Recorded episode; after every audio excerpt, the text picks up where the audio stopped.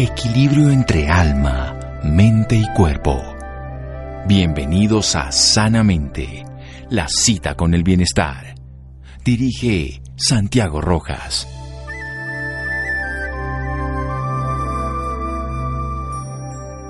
Un niño deja de ser un bebé cuando empieza a preguntar a sus padres de dónde viene y deja de ser un niño cuando no quiere decirles dónde va. Jaume Pérez. Buenas noches, estamos en Sanamente de Caracol Radio. El tema de los niños que se ha vuelto muy, muy importante en esta época por la vacunación, por la entrada al ambiente escolar, por todo lo que significa dentro de la vida de la pandemia.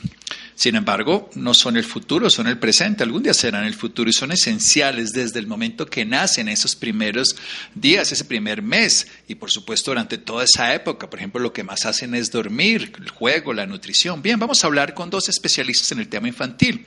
Uno que incluye toda la pediatría, un pediatra, un médico cirujano de la Universidad de Ciencias Aplicadas y Ambientales UDSA, especialista en pediatría de la FUCS, Fundación Unitaria de Ciencias de la Salud especialista en docencia universitaria, también de la misma universidad, instructor asociado de la Fundación Universitaria Ciencias de la Salud, instructor asistente de la Fundación Universitaria Sanitas, investigador junior reconocido por MinCiencias del Centro de Investigaciones Clínicas de la Sociedad de Cirugía de Bogotá, Hospital de San José, Grupo de Investigación de Salud de Infancia Unisanitas, miembro de la Sociedad Colombiana de Pediatría y Comité de Puericultura Regional Bogotá, Hospital San José y Clínica Pediátrica 127 de Colsanitas. Es el doctor John Camacho. Doctor John Camacho, buenas noches. Hola doctor, buenas noches, ¿cómo está? Muy bien, muchas gracias. Vamos a saludar a nuestra otra invitada. Hubiéramos empezado por las damas, pero empezamos como el más grande, que es el de los pediatras, y otra pediatra, especialista en pediatría de la Fundación Universitaria de Ciencias de la Salud, FUCS, y en neonatología de la Universidad Militar Nueva Granada, especialista en gerencia de salud, Fundación Universitaria de Ciencias de la Salud, Fundación Universitaria de Ciencias de la Salud también como profesor asistente, es jefe de Departamento de Pediatría de la Sociedad de Cirugía de Bogotá, Hospital de San José, coordinadora de posgrado de neonatología, el tema que nos compete de ella, y cátedra de Pediatría de la Fundación Universitaria de Ciencias de la Salud, FUCS, neonatóloga de la Clínica del Country de Bogotá, y es vicepresidente de la Junta Directiva de la Asociación Colombiana de Neonatología Regional Cundinamarca, soy la científica de neonatología. Bien, entonces, doctora Diana Andrea Arias Fernández, buenas noches y gracias por acompañarnos. Doctor Santiago, buenas noches y muchas gracias por su invitación. Muy bien, voy a preguntarle precisamente a Diana, la doctora Diana Arias, ¿Qué significa esto de la neonatología? ¿Qué compete? ¿Qué hace un neonatólogo? Bueno, doctor Santiago, pues la neonatología, digamos que es una rama de la pediatría. Es una rama de la pediatría que se encarga de la atención de únicamente los recién nacidos. Es decir, aunque los pediatras tienen una amplia capacidad y conocimiento para resolver varios problemas de salud del recién nacido, es el neonatólogo el que realmente de pronto tiene la experticia y está adiestrado para manejar situaciones en las que los neonatos tienen más riesgo de morir, por ejemplo, los prematuros extremos, los bebés que nacen de muy bajo peso, eh, los que nacen con malformaciones congénitas, que tienen una infección grave o que requieren cuidado intensivo en una unidad de recién nacidos. Entonces, de eso nos encargamos los neonatólogos y esto es realmente muy importante porque digamos que la mortalidad de los menores de 5 años, un porcentaje muy importante es generada por los recién nacidos. Entonces, la especialidad de neonatología se encarga de abordar estos pacientes con alto riesgo de mortalidad que requieren intervenciones complejas y avanzadas. Y doctora, ¿hasta cuándo se considera un recién nacido? Bueno, si nos, eh, digamos que si nos unimos por la definición de la Organización Mundial de la Salud es hasta el día 28 de vida, pero en varios sistemas de salud en el mundo se utiliza hasta el día 30 de vida. Entonces son estos 30 primeros días de vida donde el neonatólogo va a abordar la atención de estos pacientes. Muy bien, excelente. Los primeros 30 días de vida, ese primer mes después de nacer, con alto riesgo de enfermedades, de trastornos de nutrición, pretérminos que son los prematuros o malformaciones que ya vienen, o el cuidado intensivo que lo requieren, infecciones, en fin. Doctor Camacho, por el otro lado, ¿cuál es la función del pediatra y hasta dónde va? Eh, bueno, eh, un pediatra se encarga del cuidado de los niños en los cuatro niveles de atención, desde su nacimiento hasta los 18 años de vida. Eh, los cuatro niveles comprenderían lo que es la promoción y prevención de la salud, en este caso Los pediatras tienen una gran función educativa en el campo de la poricultura y de la crianza. También se cargan de el diagnóstico y el tratamiento de las enfermedades de este grupo de edad. Y por último, eh, el campo de la rehabilitación. Una vez han ocurrido eh, ciertos desenlaces, pues lo que nos encargamos es de eh, hacer ese proceso de rehabilitación en los niños. Excelente, hasta los 18 años, de 0 a 18 años, el primer mes con neonatólogos, los siguientes con los pediatras, promoción y prevención, educación y puericultura, diagnóstico y tratamiento y rehabilitación cuando ya ha habido una alteración o daño. Seguimos en un momento aquí en Sanamente de Caracol Radio. Síganos escuchando por salud. Ya regresamos a Sanamente. Bienestar en Caracol Radio. Seguimos en Sanamente.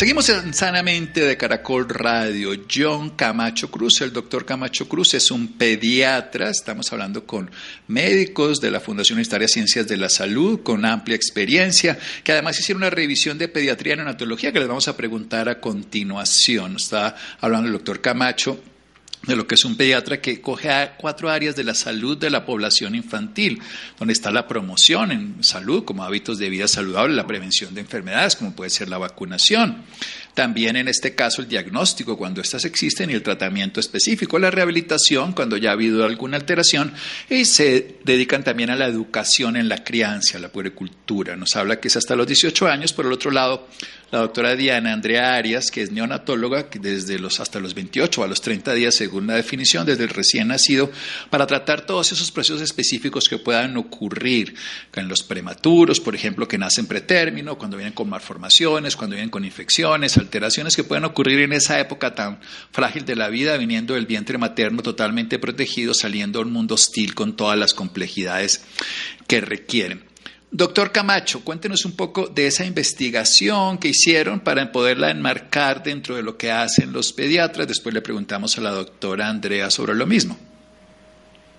Eh, sí, doctor Santiago, pues básicamente uno de los campos que contribuyen a el desarrollo del conocimiento científico es la investigación y a través de la investigación nosotros pues lo que hacemos es ayudar en la producción de conocimiento nuevo eh, para determinadas enfermedades. Entonces, en el ámbito universitario en el que nos desenvolvemos, nos damos cuenta que muchos procesos educativos mejoran a través de la investigación, entonces eh, tenemos eh, muchas ventajas de a través de la investigación desarrollar conocimiento científico de calidad para que podamos tratar de la mejor manera a nuestros pacientes. De la mejor manera a los pacientes. Además que los niños son, pues, para cualquiera de los padres y para todo el amor infinito. En el área de la neonatología, ¿qué ocurrió con toda esta investigación, doctora Arias?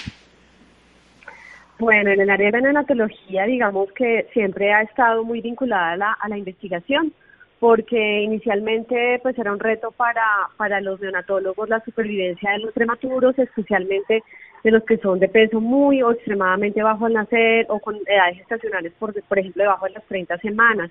Entonces siempre como que la especialidad estuvo muy anclada a la investigación y la investigación fue la que dio aportes importantes para poder lograr tener los resultados clínicos que tenemos hoy en día. Y esta investigación, así como lo mencionaba el doctor Camacho, es la que aporta también a la formación de los neonatólogos en el país y en el mundo, porque por el medio de la investigación podemos avanzar en terapéuticas, innovación de medicamentos o implementar estrategias que hagan que los recién nacidos de pronto de más alto riesgo sobrevivan con menos secuelas. Y en, en eso hemos trabajado en los programas de pediatría y neonatología de la Fundación Universitaria de Ciencias de la Salud. Bien, antes de que nos cuenten qué encontraron a grandes rasgos y que podamos tener acceso a las personas interesadas a toda esta información que es de carácter profesional, pero que es útil, es útil la investigación en Colombia porque además es local, es útil la revisión, es, los médicos crecemos es a través de lo que alguien investiga y podemos saber cómo funciona y se desarrollan todas las historias. ¿Qué es lo que más ocurre de los problemas en neonatología en su experiencia, ya sea porque sea en la clínica del country, ya sea en la EPS Sanitas, donde usted se encuentra, en la Sociedad Colombiana de Neonatología. ¿Cuáles son los problemas? Y tenemos la capacidad colombiana de atender esos trastornos de los recién nacidos de 0 a 30 días. Sí, doctor Santiago, digamos que lo que más eh, frecuentemente nosotros observamos en los niños es el bajo peso, la prematurez, las infecciones y también la asfixia perinatal.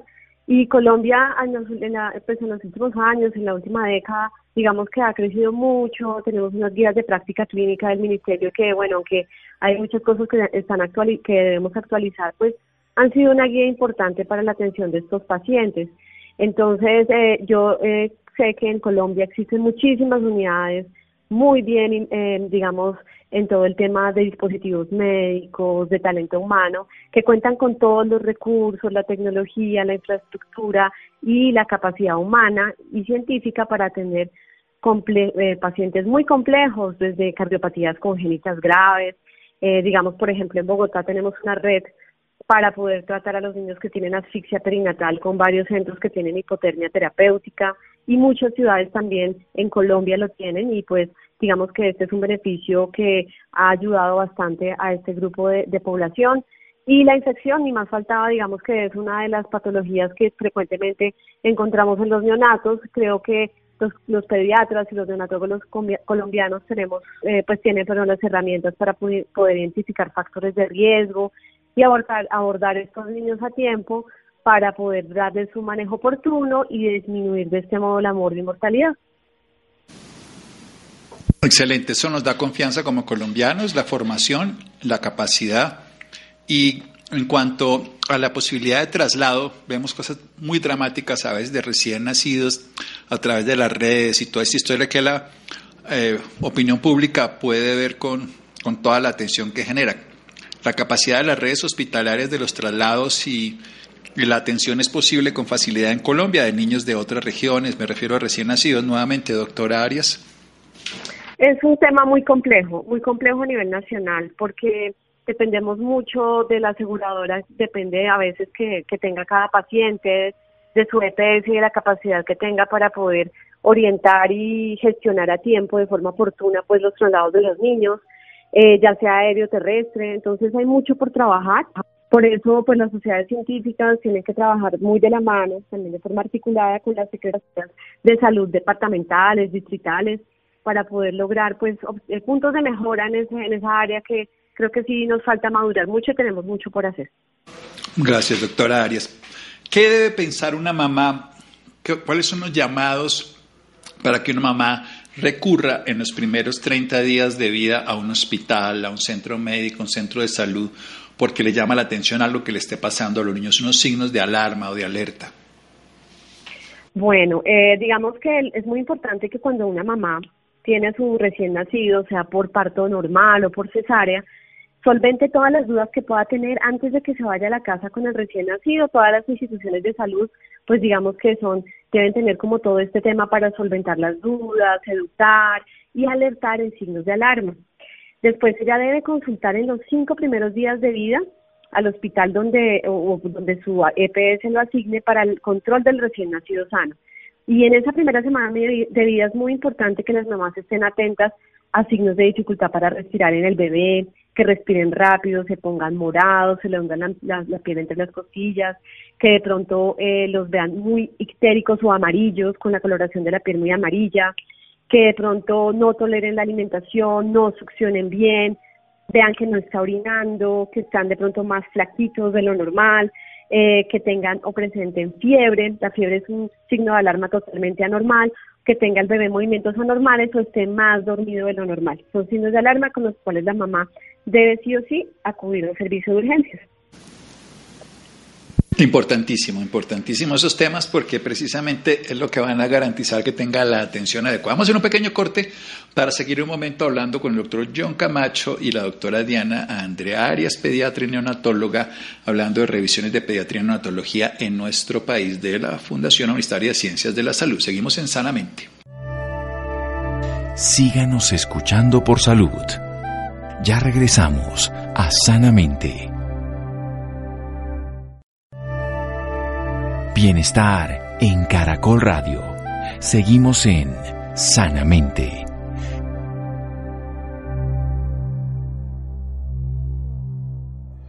Seguimos en Sanamente de Caracol Radio con la doctora Diana Andrea Arias Fernández, neonatóloga, y el doctor John Camacho, pediatra, a propósito de una revisión que ellos hicieron de pediatría y neonatología que pueden revisar, que se puede conseguir para ver todo lo que ocurre en Colombia, que además que sirve para un punto de referencia muy importante para los estudiantes y para los médicos. Estábamos diciendo que cuando un recién nacido nace, debería salir del hospital su madre, su padre, con una información muy clara de los signos de alarma. Antes de irse a la institución, los médicos, las enfermeras, las personas del personal de salud deben darle indicaciones y antes de cinco días debería volver para hacer lo que es un examen de niño sano para ver esa evolución y podría tener signos de alarma como podría ser dificultad respiratoria, que las costillitas se le meten, que se ponga muy pálido o incluso de color azulito, que es un color violáceo, el color cianótico, decimos los médicos, morado, también un síntoma que no debe existir, es algo que debería buscarse, que es la fiebre en estos recién nacidos,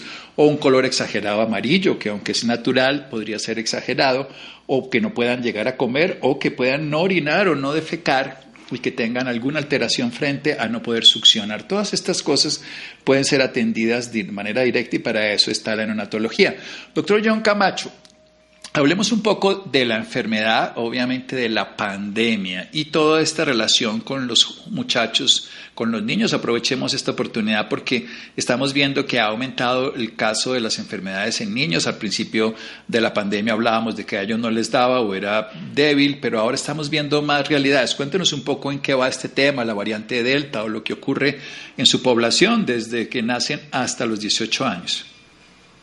Eh, gracias, doctor Santiago, por la pregunta. Sí, efectivamente, pues eh, los, los niños eh, frente al COVID, digamos que están relativamente protegidos. De las últimas investigaciones se ha encontrado que hacen un cuadro menos severo que los adultos. Ya sabemos que la edad es el factor de riesgo más importante para complicarse y morirse. Eh, los niños pues básicamente eh, hemos encontrado que tienen eh, menos receptores para el virus en las vías respiratorias se hace que probablemente tengan unos cuadros diferentes. Nosotros pues digamos que hemos visto que los niños menores de un año sí tienen un poquito más de morbilidad. La mortalidad pues obviamente sí es mucho más baja respecto a los adultos. los niños pues en principio creíamos que eran unos grandes transmisores de la enfermedad, pero pues los recientes estudios indican que tienen baja capacidad de transmisión y además eh, pues eh, digamos que tienen menos riesgo de contagiarse. Entonces así las cosas pues básicamente lo más importante es recalcar que la prevención es muy importante, el uso del tapabocas adecuadamente, el lavado de manos y pues básicamente sería como eh, los nuevos retos están enfocados en la vacunación. Hasta el momento pues vamos en eh, mayores de 12 años y estamos pendientes de que otras cosas hacen o surgen de los nuevos estudios. Sí, en la medicina se basa en investigaciones y en estudios y precisamente cuando llegue la investigación se sabrá con qué propiedad se habla o no de los niños, sobre todo de los pequeños, porque ya por lo menos de 12 a 16 y 16 en adelante ya se ha visto los beneficios y los efectos. Cuéntenos precisamente los resultados de estas investigaciones, doctor Camacho, de esta revisión de pediatría y neonatología que ustedes dos lideraron. Eh, bueno, doctor, pues básicamente respecto a las revisiones nos enfocamos en las enfermedades prevalentes de la infancia. Lo que hicimos fue un abordaje por eh, sistemas corporales, entonces incluimos revisiones de eh, neumología, cardiología, neurología, gastroenterología y alimentación y nutrición pediátrica. Finalmente terminamos con un capítulo de dermatología y eh, toxicología. Esto requirió un trabajo multidisciplinario con todos los estudiantes, internos, residentes, instructores de eh, la FUX y pues estamos muy orgullosos del trabajo en equipo que se ha logrado. Y en términos grandes, ¿cómo es la salud infantil de nuestro país? ¿Cómo es la capacidad de responder a las necesidades? Vemos, por ejemplo, en La Guajira las muertes pues en infantil muy desarrollada, pero en otras condiciones, en otros lugares. Cuéntenos un poco al respecto de lo que ustedes han encontrado. Eh, doctor, sí, muy buena la pregunta. La verdad es un panorama muy retador. Tenemos muchas cosas por hacer. Nosotros desde el campo disciplinar en el que nos movemos tenemos mucho por educar, mucho por hacer porque, como usted lo menciona, uno puede que tenga un país eh, que se llame Colombia, pero se comporta muy diferente de acuerdo a la región que uno estudie. Hay unas zonas que son muy vulnerables y obviamente es imperdonable que en el siglo XXI se nos sigan muriendo niños por desnutrición, enfermedad reica aguda y enfermedad respiratoria. Entonces, eh, digamos que como universidad y grupo tenemos que seguir trabajando para que estas prácticas mejoren día a día. Sin duda, es un trabajo en equipo, es un reto y funciona así. Hablemos precisamente lo que le preguntaba yo a la doctora Diana Andrea Arias sobre el tema de los recién nacidos, pero ¿Qué es lo más común de la consulta infantil en Colombia y qué sería recomendaciones también, usted que trabaja también la puricultura y todos estos temas de educación, como recomendaciones generales para los niños, no solo en pandemia, sino ahora que vuelven al área escolar? Bueno, digamos que ahorita que hay de alternancia y nueva escolaridad, pues básicamente hemos visto un aumento en los casos de enfermedad rédica aguda gastroenteritis, enfermedad respiratoria, bronquiolitis. Digamos que es muy importante siempre educar a las familias que eh, sean muy precavidos con el uso del tapabocas, el lavado de manos. Eh, es muy importante la buena nutrición infantil y la buena acceso a digamos a la, a la buena a la buena alimentación para que los niños tengan un sistema inmunológico fortalecido obviamente es muy importante que los papás detecten signos de peligro cuando los niños tienen enfermedades que se pueden complicar, como somnolencia, convulsiones, el niño que no come nada, el niño que vomita todo lo que come, que tiene signos de dificultad respiratoria. Esos niños pues tempranamente sea el motivo de consulta que se deberían asistir urgentes para una valoración. Cuéntenos un poco de todas maneras de lo que va a pasar con todos los niños ahora en la época de pandemia. ¿Cuál debe ser esa condición de los padres hay muchos temores, frecuentemente nos preguntan qué hacer o qué no hacer. Y cuando tenemos a un pediatra, pues le hacemos. Denos todas, todas las recomendaciones que podrían ser trasladadas para que los padres, para que los educadores, para que la sociedad pueda integrar a los niños, porque el, hecho de que ellos puedan socializar también es esencial.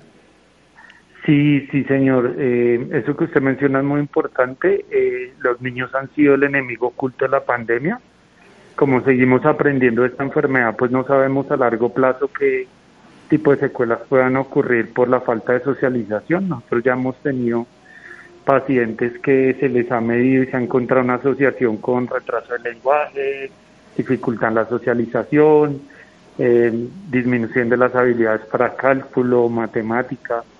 Entonces, digamos que por este tipo de mm, desventajas se está recomendando que nuevamente los niños ingresen a socializar y a escolarizarse a través del juego y la socialización los niños aprenden eh, y se estimula ese neurodesarrollo. Entonces pues básicamente la recomendación sería que eh, se compartiera tiempo de calidad con los niños que a través del juego los padres pudieran fortalecer todo este tipo de destrezas y eh, pues que nuevamente haya retorno a la vida escolar retorno a la vida escolar con bueno las protecciones básicas que, que hemos que, que tener todos, pero de una manera que es más importante que ellos socialicen, que ellos puedan interactuar, que puedan seguir teniendo una vida de esa manera saludable.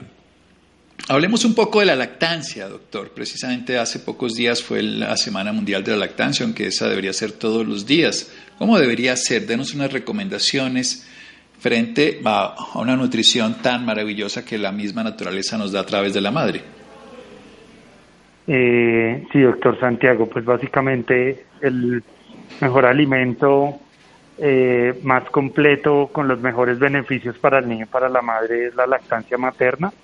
Eh, tenemos unos beneficios infinitos pues al recibirla, entonces pues digamos que se debería promover exclusivamente hasta los seis meses y luego hasta que la mamá y el niño tomen la decisión de suspenderla. Eh, esto se puede lograr dos años o más. Eh, básicamente, eh, los beneficios incontables son la disminución de enfermedades crónicas no transmisibles, problemas de colesterol, hipertensión. Entonces, los niños alimentados con leche materna tienen menos riesgo de obesidad, menos enfermedades cardiovasculares. Son unos niños más inteligentes que tienen mejor neurodesarrollo, medio en escalas de inteligencia, entonces digamos que es muy importante promover la lactancia materna. Muy importante la lactancia materna, es un alimento diseñado específicamente para los humanos, todo lo demás es una, un ultraprocesado que en momentos de carencia pues puede ser un sustituto, pero jamás cuando haya la oportunidad de la madre. Doctora Diana Arias, yo quiero que nos cuente un poco, los padres siempre le preguntan a uno recién nacido, los, eh, los niños les hacen unos exámenes, cuáles son útiles, qué, qué, tiene que ver esto de las células madre, les sirve la, se pueden guardar. Cuéntenos un poco en qué va la ciencia frente a esto y qué tiene sentido hacerle a un recién nacido de exámenes y de valoración. Bueno, doctor Santiago, digamos que para todo recién nacido, actualmente el gobierno tiene una normatividad al respecto de los exámenes que se le deben tomar. Hace muchísimos años le tomamos a todos pues al hacer la, su hemoclasificación obviamente, pero también el TSH que es para tamizar el hipotiroidismo congénito. Entonces, este es un examen muy importante que se le toma a todos los recién nacidos al momento del nacer y se le toma de la sangre del cordón. Este resultado eh, tiene que pues, ser valorado posteriormente por el pediatra para descartar que el bebé tenga hipotiroidismo congénito porque es una enfermedad muy grave si no le damos un abordaje oportuno. Entonces, Adicionalmente, se han establecido una serie de tamizajes que deben recibir todos los bebés y están establecidos por una resolución que es la 3280. Entonces, uno es el tamizaje visual. Todos los recién nacidos cuando nacen, el pediatra o el neonatólogo, sea en sala de partos o cuando están con su mamá en la habitación antes de irse para la casa, debe examinar los ojos al bebé, un examen como externo y también con una luz le va a mirar el fondo como el ojito por dentro al bebé para mirar que tenga un reflejo que se llama el reflejo rojo. Esto es muy importante para descartar que el bebé tenga cataratas, que tenga glaucomas o que tenga inclusive masas eh, por detrás en el ojo que requieran una intervención muy, muy, muy, muy oportuna y rápida. También tenemos que hacer el tamizaje de, em, de cardiopatía congénita.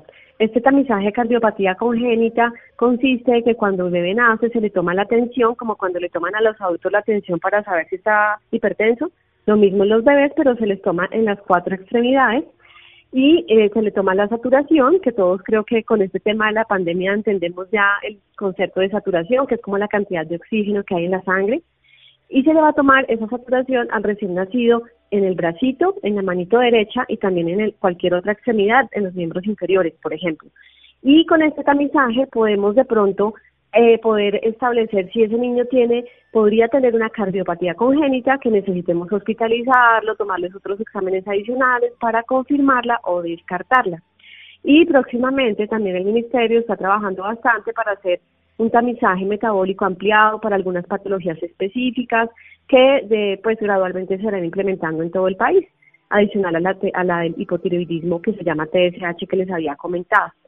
Y obviamente, digamos que ese control del recién nacido entre el tercer y quinto día es muy importante identificar otras condiciones que pueda tener el bebé que necesitemos tomar unos exámenes adicionales, por ejemplo, como unas bilirrubinas para descartar, que no necesite, que el, de pronto el bebé tenga estas bilirrubinas muy altas y que necesitemos hospitalizarlos para, para brindarle manejo eh, pues como direccionado para eso, o también de pronto eh, cómo está su peso, cómo está creciendo la cabeza, el perímetro cefálico. Eh, digamos que esos son como eh, a grandes rasgos los principales exámenes que deben tomar un, que se le deben tomar a un recién nacido. Y esto de las células madre que dicen para guardar, ¿qué, qué posibilidades reales tiene?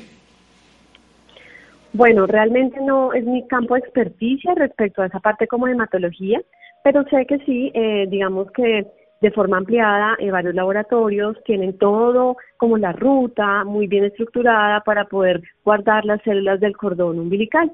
Hay varios estudios que dicen que en algunos años, si el bebé, por ejemplo, presenta una, un cáncer de la sangre o cualquier otra cosa, puede de pronto utilizarse este tipo de células madre para poder tratar al recién nacido. Eh, sin embargo, pues esto es algo que es voluntario eh, porque tiene un costo que no lo cubre ninguna aseguradora, que debe ser, pues, digamos que los padres deben pedir, la asesoría respectiva para poder solventar las dudas y decidir si lo quieren hacer o no, pero no es algo que sea obligatorio ni que se debe tomar sí o sí a todos los recién nacidos.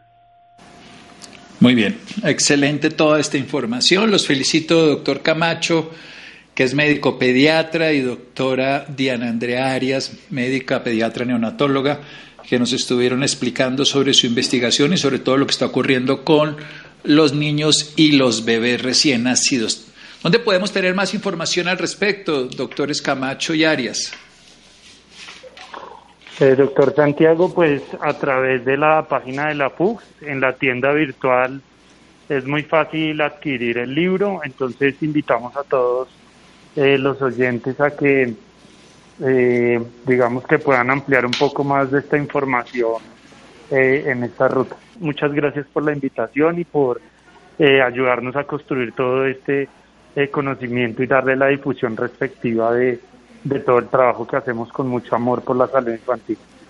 Claro, es una recopilación que vale la pena tener y que no solamente tener, sino sacarle el provecho para beneficio de todos.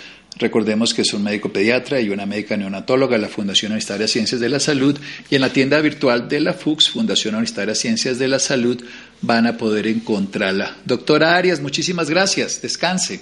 A usted, doctor Santiago, muchas gracias por la invitación y también un saludo para todos los oyentes. Muchas gracias y muchas gracias al doctor John Camacho. Descanse, doctor Camacho. Mil gracias, doctor, por la invitación. Muchas gracias, de verdad. Muchas gracias. Seguimos en Sanamente de Caracol Radio. Síganos escuchando por salud. Ya regresamos a Sanamente. Bienestar en Caracol Radio. Seguimos en Sanamente.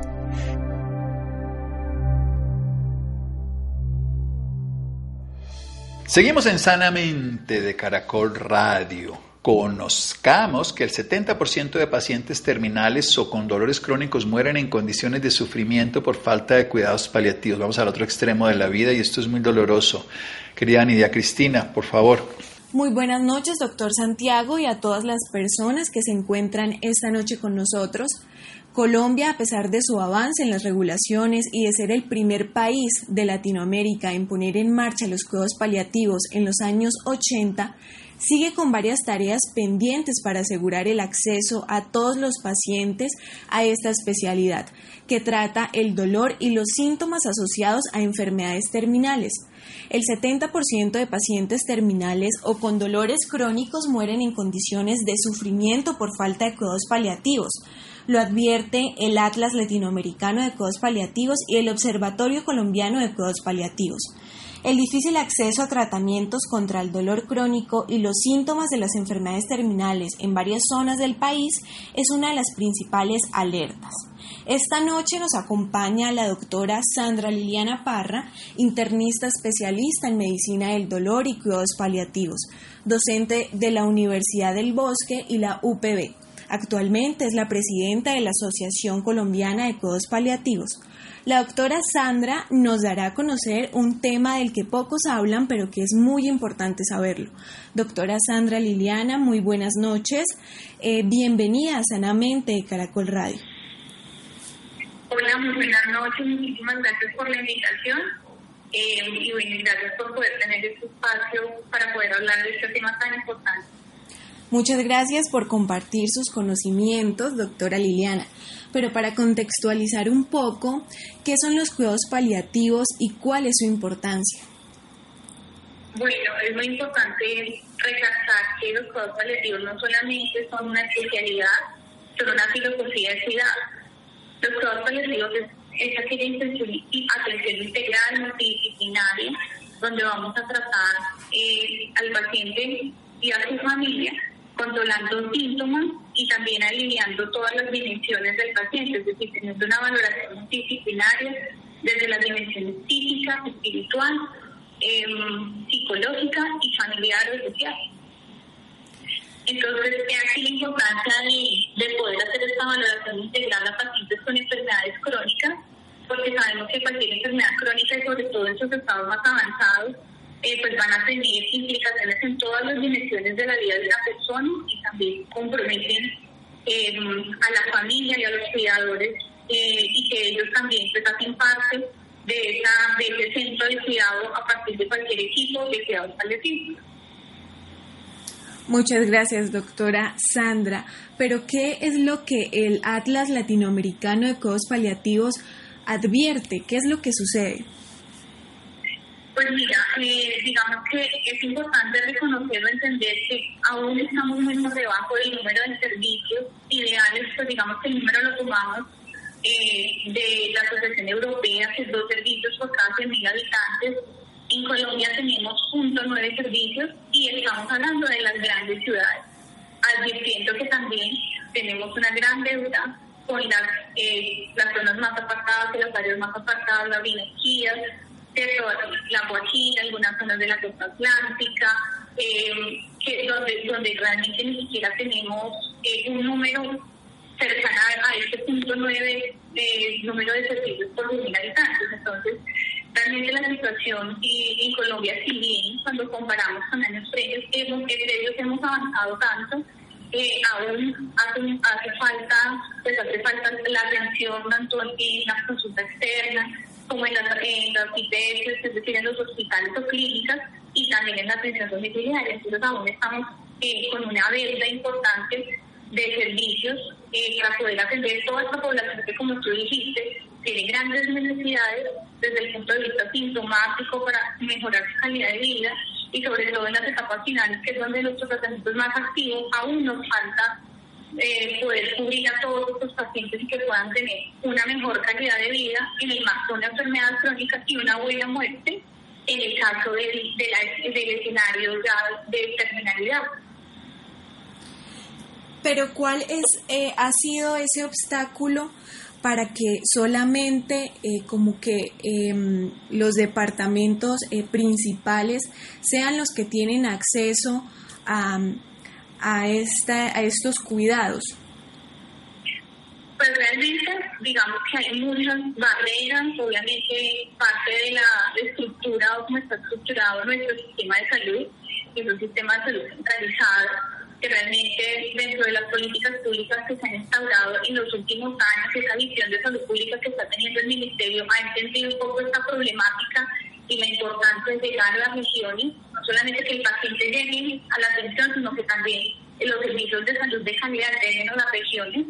Eh, pero digamos que esto es todo un cambio de política institucional y de estructura, parte de ahí un poco, obviamente también tiene que ver con las estructuras de las IPS, eh, con que tantas, eh, digamos, entidades tengan las EPS en las diferentes regiones porque pues primero tiene que haber una cobertura de la TS, debe haber una TS que garantice este servicio y también obviamente hay algunas otras barreras como, como la importancia que las EPS reconozcan eh, que deben tener profesionales de todo paliativo dentro de su staff, dentro de su, digamos, de su parrilla de especialistas.